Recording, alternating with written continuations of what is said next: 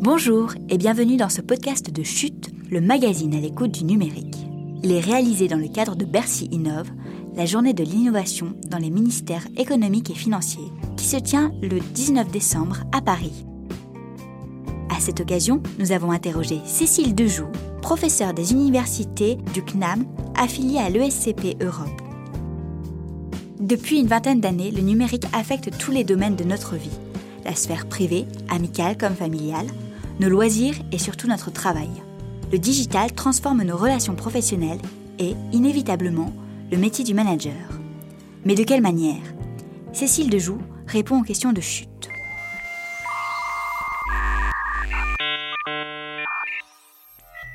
Bonjour. Ah bah merci beaucoup pour votre euh, proposition d'interview. Comment le management a-t-il évolué depuis l'arrivée et le développement du numérique? Alors, le management, c'est un métier, mais c'est aussi un art. C'est un métier parce qu'on devient manager, parce qu'on a été promu, parce qu'on a choisi ce, poste, hein, et l'entreprise nous a fait confiance, et on doit gérer une équipe, mais c'est aussi un art, parce qu'on est un peu tous managers. Que vous soyez une mère de famille, que vous soyez un pharmacien, que vous soyez un tout petit entrepreneur, vous allez manager des équipes, même si elles ne sont pas sous votre autorité hiérarchique. Donc ce qu'il faut bien comprendre aujourd'hui, c'est que manager, c'est à la fois un rôle, et à la fois un métier. Et comment euh, le numérique a changé un petit peu ce management? Alors le numérique, mais pas seulement, l'intelligence artificielle aujourd'hui, change la posture et en tout cas la façon de faire.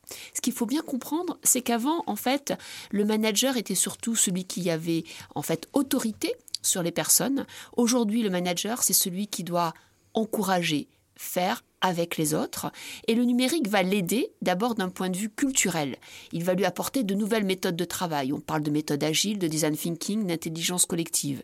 Il va lui apporter des outils de partage, des outils qui permettent aux personnes de travailler en synchrone et en asynchrone, mais surtout avec l'intelligence artificielle qui est la deuxième phase de la transformation des entreprises aujourd'hui, après le numérique, on a l'intelligence artificielle, on va avoir de plus en plus en fait de tâches qui pourront être déléguées aux machines afin que le manager se concentre sur de nouvelles tâches. Et c'est là où c'est intéressant de se dire mais que va faire le manager de demain? Que va faire le manager qui va être aider avec ces nouveaux systèmes Eh bien, en fait, il va laisser des tâches telles que la prise de rendez-vous, la gestion de projets ou alors, la, par exemple, euh, l'organisation de son agenda à des systèmes qui pourront le faire avec lui sachant qu'il aura bien entendu toujours la, la décision finale à prendre, hein, ça c'est très important. Mais ce qui est intéressant, c'est qu'il va pouvoir faire de nouvelles choses grâce à ces outils. Je vais vous donner un exemple tout simple. Un manager aujourd'hui sans le numérique et sans l'intelligence artificielle, lorsqu'il a un client qui est en Inde, ben, il doit soit apprendre à parler anglais, soit faire appel à un traducteur. Avec ces nouveaux outils, il pourra faire de la traduction simultanée, c'est-à-dire qu'il parlera dans sa langue et l'Indien le comprendra dans sa langue et vice-versa. Donc c'est toutes ces nouvelles façons de faire qui augmentent le manager et les collaborateurs qui nous intéressent au sein de la chaire qu'on a montée, le Learning Lab Human Change au CNAM, qui s'intéresse au futur du travail, au futur du métier et au futur de l'apprendre. D'ailleurs, justement, vous avez voyagé en Asie et aux États-Unis pour euh, interroger des, chercheurs, des penseurs, des start-upers, euh, afin de comprendre quelle transformation majeure allait avoir lieu dans le domaine du management euh, à cause de cette révolution numérique. Comment le management évolue-t-il dans les autres pays? Est-ce que nous sommes en avance ou est-ce que nous sommes en retard par rapport à eux? Alors, c'est vrai qu'il faut comprendre le numérique est lié d'un point de vue international parce qu'on a une vue en fait très limitée si on ne reste que sur le focus outil. Quand on voyage, on s'aperçoit que suivant les civilisations, eh bien les citoyens ont plus ou, plus ou moins une maturité à l'appréhension numérique. Je vais vous donner un exemple tout simple. En Chine, eh bien tout le monde paye avec son téléphone, c'est tout à fait normal. Et les gens en fait sont tout à fait prêts et même en fait ils n'ont pas le choix, ils doivent donner leurs données à l'État qui va en faire en fait des nouvelles solutions et des nouveaux usages et donc on s'aperçoit qu'en fait, en France, on a une vraie réflexion sur l'éthique de la donnée, sur à qui appartient la donnée et sur la protection de l'individu. Mais ce n'est pas le cas dans tous les pays. Prenons un exemple aux États-Unis. Eh bien, aux États-Unis, les citoyens sont tout à fait prêts à avoir des solutions nouvelles avec le numérique et l'IA qui leur donnent plus de sécurité ou plus de services ou plus d'innovation. En France, à partir du moment où vous avez l'impression d'être tracé ou d'être en fait euh, suivi, hein, vous allez vous poser la question est-ce qu'en fait c'est ce que je veux ou pas? Et vous voulez avoir le choix. Ce choix, dans d'autres civilisations, il n'est pas donné ou en tout cas, il n'est pas amené à être pensé.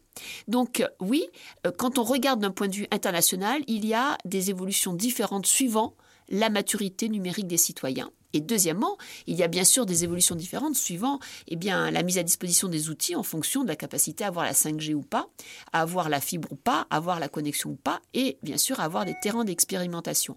Mais au-delà des différences, nous on observe trois événements qui sont quand même unificateurs. Déjà, c'est que nous sommes, avec le numérique et l'IA, dans un mouvement qui ne s'arrêtera pas. Et nous sommes vraiment dans une tendance de fond et non pas dans un mouvement de mode. Le deuxième événement, c'est qu'en fait, ça développe énormément d'opportunités, mais énormément de risques, qui sont des risques plus ou moins bien appréciés et euh, connus des citoyens. Alors bien entendu, il y a tout le risque lié euh, au hacking. Plus on utilise le numérique et l'IA, plus on peut se faire hacker et les données et son identité. On a tous les risques liés au biais c'est-à-dire qu'en fait, il va y avoir des, des événements de discrimination et d'exclusion beaucoup plus importants qu'avant. Il va y avoir aussi tous les risques liés à la non-éducation des personnes. Il y aura des gens qui savent et qui comprennent les données, et puis d'autres ben, qui auront peut-être plus de mal et qui euh, vont aller dans des comportements où en fait ils vont se faire berner plus facilement. Donc on a vraiment des menaces, sans parler de la menace écologique. Dès qu'on utilise un podcast ou dès qu'on utilise un selfie, c'est comme si on utilisait pendant 10 minutes un micro-ondes quand même. Il faut quand même le savoir. Donc, quelle planète on veut laisser à nos enfants? C'est un vrai sujet. Hein. Donc, tout ça, il faut vraiment le peser. Après, il y a de magnifiques opportunités. Quand on regarde que euh, le domaine de la médecine va permettre eh bien, de sauver des vies grâce à de la détection et de la médecine individualisée et préventive, c'est magnifique. Donc voilà, donc c'est tout en fait une question d'équilibre où mettons le curseur? Entre le progrès qui va très vite, entre le fait eh bien, que les hommes ne pourront pas aller à l'allure du progrès, et ça c'est un vrai sujet, à cause de la surcharge mentale et à cause eh bien, du fait qu'il y aura tellement de nouveaux progrès, il faudra tellement apprendre de choses vite qu'on n'en est même plus capable en termes de vitesse, même plus en termes de contenu, mais en termes de vitesse. Donc qu'est-ce qu'on va faire de toutes ces personnes qui ne pourront pas aller à la vitesse bien préconisé par les machines. Donc il y a des vrais enjeux éthiques, sociétaux à réfléchir, mais à mon avis, il y a euh, quelque chose de très important qu'il faut faire confiance à l'homme, il faut faire confiance au débat public. En tout cas, la seule solution, c'est de donner la connaissance pour que les gens puissent réfléchir, agir et, pourquoi pas, euh, créer des groupes donc de partage de solutions. C'est pour ça qu'on a fait un MOOC qui s'appelle l'intelligence artificielle pour tous, afin de donner tous ces éléments de compréhension gratuitement pour que chacun soit en mesure de décider et donc de faire des hommes libres. Du coup, quelles compétences le manager doit-il désormais développer? Quelle formation doit-il avoir pour être en lien, en adhésion avec ce numérique? À notre avis, il y a à peu près trois grands groupes de compétences. Déjà, il y a un socle. Il faut absolument que le manager sache décider, motiver ses équipes et développer les talents. Ça, c'est les basiques. Ensuite, il y a un deuxième socle, ce sont des nouveaux comportements au travail. Et là, il doit apprendre à travailler sur des méthodes agiles pour travailler vite et de façon collaborative, des méthodes de design thinking pour innover, et puis des méthodes en mode de collaboration pour créer de l'intelligence collective. Et troisièmement, eh bien, il y a un groupe qu'on appelle les compétences de transformation. Et là, on y met bien sûr les compétences numériques. On doit savoir utiliser Internet, couper des liens, les partager, etc. Et bien sûr, comprendre ce qu'est l'intelligence artificielle pour pouvoir poser des questions à la machine, pour pouvoir détecter les biais, arrêter les machines et repenser son travail au regard de toutes ces évolutions. Donc les basiques, les compétences méthodologiques et puis les compétences de transformation. Vous parlez aujourd'hui de la nécessité d'un manager agile. Euh, cependant, que mettons derrière ce terme un peu à la mode aujourd'hui? Il ne faut pas penser que le mot agile est un mot euh, simplement à la mode. C'est un mot qui vraiment eh bien, transforme les comportements de tous les collaborateurs. Agile, ça veut dire plein de choses. Ça veut dire aller vite, mais ça veut dire aussi travailler différemment avec déjà des méthodes qui viennent de l'informatique et qui sont très codées. Ça veut dire travailler en tribu, travailler avec des réunions de 30 minutes, travailler avec des rythmes très saccadés, travailler avec une idée d'itération. Et surtout, le concept fondamental, c'est qu'on ne recherche pas eh bien, la perfection dans un plan, on va rechercher simplement eh bien, des petites améliorations continues qu'on va itérer en fonction de l'usage. Et on mettra toujours l'usager au cœur. Donc c'est vraiment en fait une façon de penser le quotidien différemment. Donc c'est pas simplement aller vite et c'est surtout pas simplement un mot à la mode.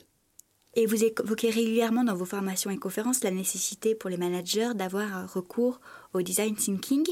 Euh, à quoi cela pourrait-il lui servir concrètement? Alors, design thinking, c'est une méthode qui plug très bien, qui s'embrique très bien avec les méthodes agiles, euh, au niveau de deux points d'achoppement. D'abord, on est vraiment sur le faire, ce qu'on appelle le prototype, et d'autre part, ça permet de faire de l'innovation parce qu'on va pouvoir avoir de nouvelles idées et être en mode créativité. C'est pour ça que le design thinking est très intéressant puisqu'en fait, il va permettre de faire, d'innover et de garder l'utilisateur au centre. Donc, être avec des méthodes agiles en mode design thinking, penser le mode collaboratif, c'est le socle des méthodes comportementales d'une manager à l'ère du numérique et de l'intelligence artificielle.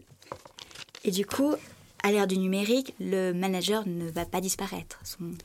Ah, surtout pas. Je pense qu'au contraire, il aura un rôle encore plus important d'accompagner ses collaborateurs à gérer ces fameux équilibres. Aujourd'hui, ce qu'il faut retenir, c'est qu'il faut à la fois avoir plusieurs domaines d'expertise. Ensuite, il faut absolument s'acculturer au numérique, mais surtout à l'intelligence artificielle, d'où le MOOC. Et enfin, très important, il faut penser aux équilibres avec ce que j'appelle les compétences de centrage. Être capable de gérer son temps, sa mémoire, son attention et bien sûr son énergie. Pourquoi? Parce que nous ne sommes que des humains avec nos propres limites et dans ce monde magique qui ne peut être magique que si on est équilibré, il faut repenser ces nouveaux équilibres. Merci beaucoup Madame Dejoux. Merci et puis surtout une très belle vie au magazine Chute. Je rappelle que vous êtes professeur des universités au CNAM, affilié à l'ESCP et que vous animez dès janvier un MOOC sur le site France Université Numérique sur le thème du management agile et collaboratif. Vous avez aimé ce podcast? N'hésitez pas à vous abonner sur SoundCloud et les autres plateformes de téléchargement. Faites du bruit pour chute.